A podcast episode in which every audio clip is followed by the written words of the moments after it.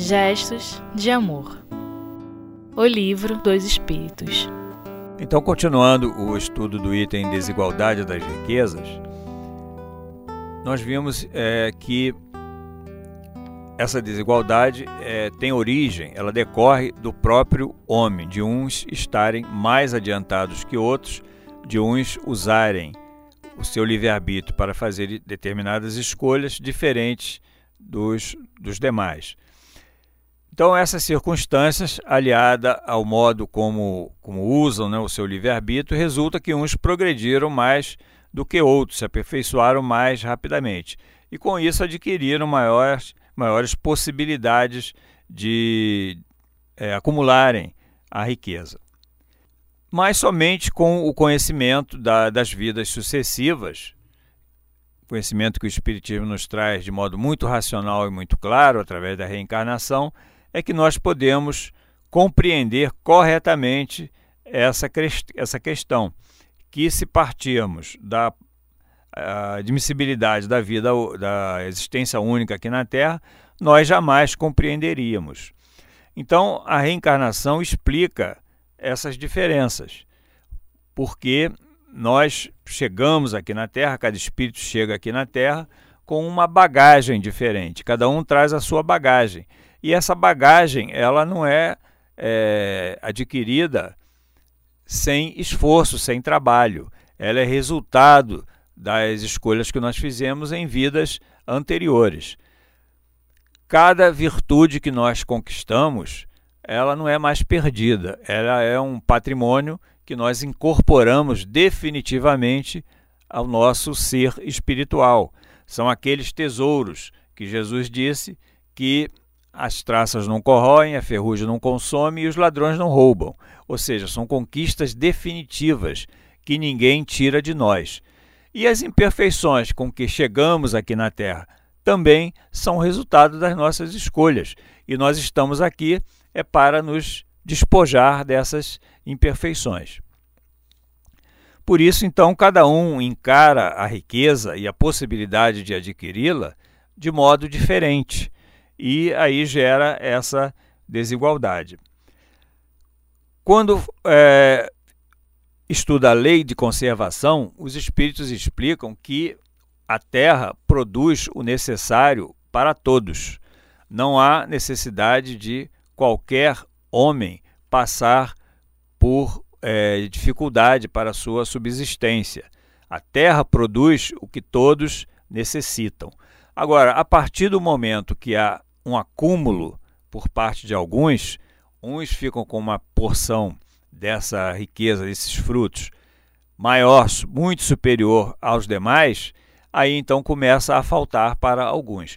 E aí vem então essas, essas desigualdades, que são então resultado de uma imperfeição né, daqueles que querem para si, querem possuir cada vez mais.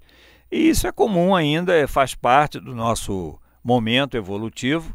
A Terra é um planeta ainda de provas, de expiações, destinado a espíritos inferiores, ainda imperfeitos. Estamos no segundo degrau da escala evolutiva de mundos, né?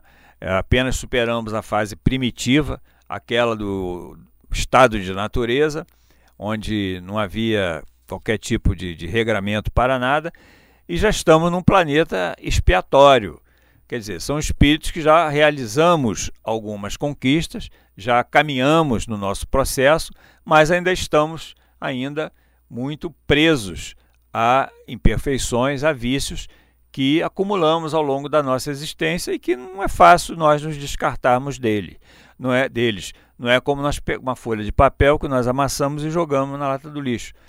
É um processo lento que nós temos que lutar e que o primeiro passo é através do conhecimento desses vícios. Né? É aquela lição que Santo Agostinho deixou na questão 919. Conhece-te a ti mesmo, relembrando Sócrates. Né? Então, nós precisamos fazer esse autoexame, essa autoavaliação, sabermos o que precisamos nos modificar, né? identificarmos as nossas imperfeições para podermos superá-la é como uma enfermidade do corpo físico. O primeiro passo para o médico operar a cura é o diagnóstico, é identificar a enfermidade. Assim acontece com as nossas enfermidades espirituais. Então, a desigualdade ela é provocada por essas enfermidades, porque como eu disse, a terra produz o suficiente, o necessário para que todos vivam sem passar por necessidades, sem passar por privações. E o que nós vemos no mundo, infelizmente, são determinadas sociedades onde até o supérfluo é disponível, né? é desfrutado pelos seus habitantes, e outras, em outros lugares, em outras localidades, a população não tem sequer o necessário para subsistirem. E aí dá origem a esse processo migratório que nós estamos vendo hoje em todo o planeta, gerando grande confusão, grande é, desarmonia entre os povos. Mas é, com a evolução, né, nossa tendência, nós vamos nos melhorando, né? A fase, a Terra está numa fase em que está deixando de ser esse mundo expiatório para ingressar numa condição de mundo de regeneração. Os espíritos que aqui estão precisam melhorar, precisam progredir, porque aqueles que não se adaptarem à nova condição terão que deixar o planeta, terão que ir para mundos inferiores, e, é, semelhantes ao que hoje nos encontramos. Mas isso, como eu disse, é um processo lento, nós não sabemos quanto tempo isso vai perdurar. No Evangelho segundo o Espiritismo, Santo Agostinho, já naquela época, em meados do século XIX, ele diz, dizia que é, o processo já estava em curso, já tinha se iniciado. Mas é claro que é um processo longo, um processo que vai gerar, vai depender, o tempo de duração vai depender do esforço de cada um. Né? Se essa noite todos os espíritos resolverem se regenerar, a Terra amanhã vai amanhecer um mundo de regeneração. Né? Mas isso a gente sabe que não é viável, né? Porque, como eu disse, são imperfeições que nós trazemos acumuladas no nosso interior, no nosso íntimo, há muitas existências, há milhares de anos, e que nós não nos despojamos assim é, de uma hora para outra. Então, a desigualdade da riqueza, a tendência é essa condição ainda perdurar um certo tempo. No mundo de regeneração, quando os espíritos já estiverem num outro patamar de evolução, ela irá diminuir, né? a sua, as suas consequências diminuirão de gravidade. Né?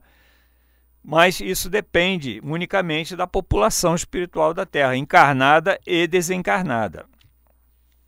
Então, por isso, é, Kardec ainda continua abordando, tentando que os espíritos esclareçam né, mais sobre essa desigualdade, levantando uma outra hipótese. O caso de uma riqueza que é inicialmente mal adquirida, ou seja, adquirida de forma irregular perante a lei de Deus, ou perante até mesmo a lei dos homens, mas que é herdada naturalmente. Né? Se é, essa pessoa que herdou tem alguma responsabilidade. E os espíritos explica que, explicam que aquele que herdou não são responsáveis pela aquisição dessa riqueza, mas tem sim responsabilidade pelo uso que delas que dela vai vão fazer. Né?